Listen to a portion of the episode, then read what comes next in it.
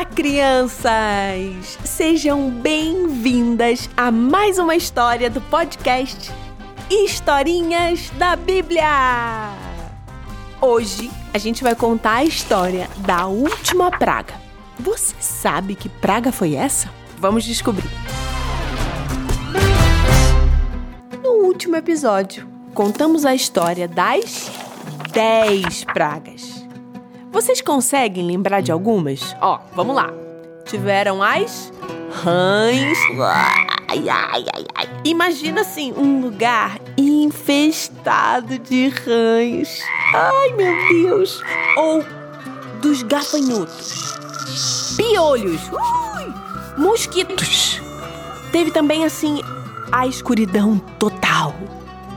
Você imagina ficar sem luz nenhuma, nenhuminha, num lugar tão, tão, tão escuro que não dá para enxergar nada, nada, nadinha. Imagina isso. Então, essas foram só algumas das pragas. Se você não se lembra de todas elas, antes de continuar a história, volta lá. Volta lá no nosso último episódio.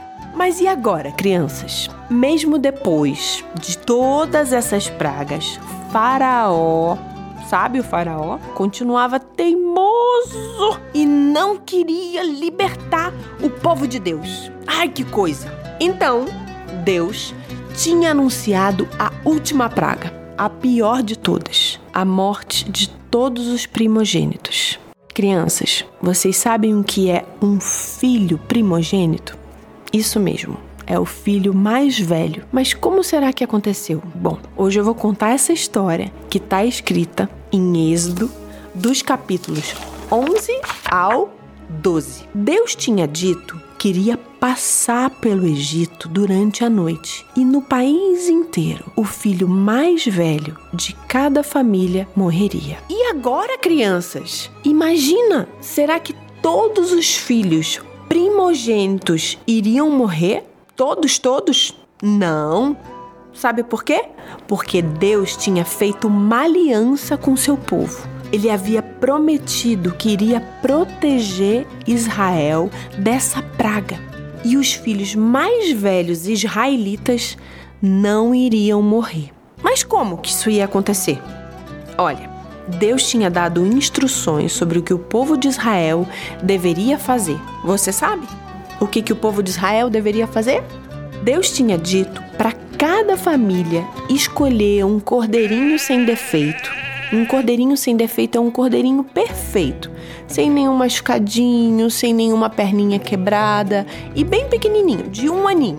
Eles tinham que guardar esse cordeirinho por quatro dias e então, na parte da tarde, sabe, parte da tarde, depois do almoço, do quarto dia, todo o povo tinha que sacrificar o cordeirinho. Eles precisavam obedecer, pois Deus tinha dito para eles passarem o sangue do cordeiro nos umbrais, naquela moldura, aquele contorno que fica ao redor da porta das casas, sabe? Eles tinham que comer bem rapidinho a carne assada no fogo junto com os pães sem fermento e as ervas amargas. Tinha que ser feito exatamente dessa forma. Eles já tinham que estar vestidos, calçados e preparados, pois essa, crianças, seria a Páscoa do Senhor, a salvação, a libertação do povo de Israel dos egípcios.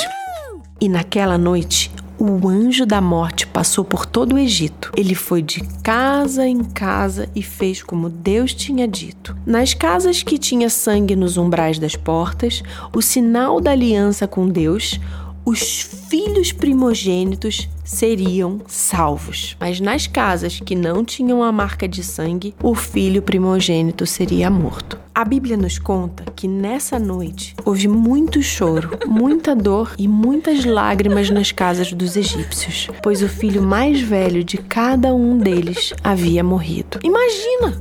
Que triste que deve ter sido, crianças! Os egípcios ficaram tão desesperados, tão desesperados que insistiram com os israelitas para que saíssem do país o mais depressa possível. Eles diziam: se vocês não saírem, todos nós morreremos. Vão embora! Essa foi a noite em que o Senhor ficou vigiando para tirar o seu povo do Egito. Assim, o povo de Israel fez exatamente como Deus tinha dito e foram libertos da escravidão.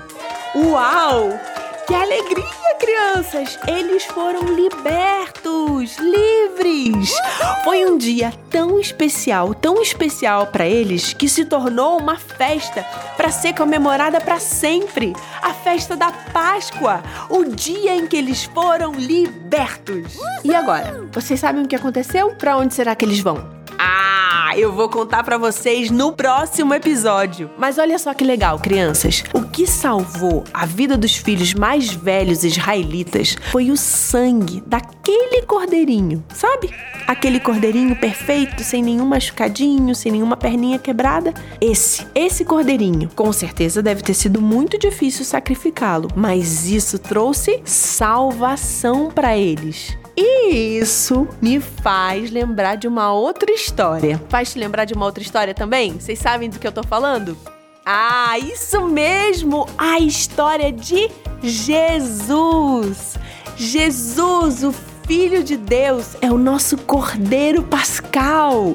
Ele veio ao mundo e morou aqui por mais de 30 anos. Sabia que ele morou aqui por mais de 30 anos? Ele mostrou toda a sua bondade, amor, inocência e a glória divina. Mas mesmo assim, como cordeiro, ele derramou o seu sangue naquela cruz para nos salvar nos libertar do pecado. Isso é incrível! Hoje nós somos livres por causa de Jesus. Uhul! E essa foi a história de hoje. Eu espero que vocês tenham gostado e a gente se vê nos próximos episódios do podcast Historinhas da Bíblia.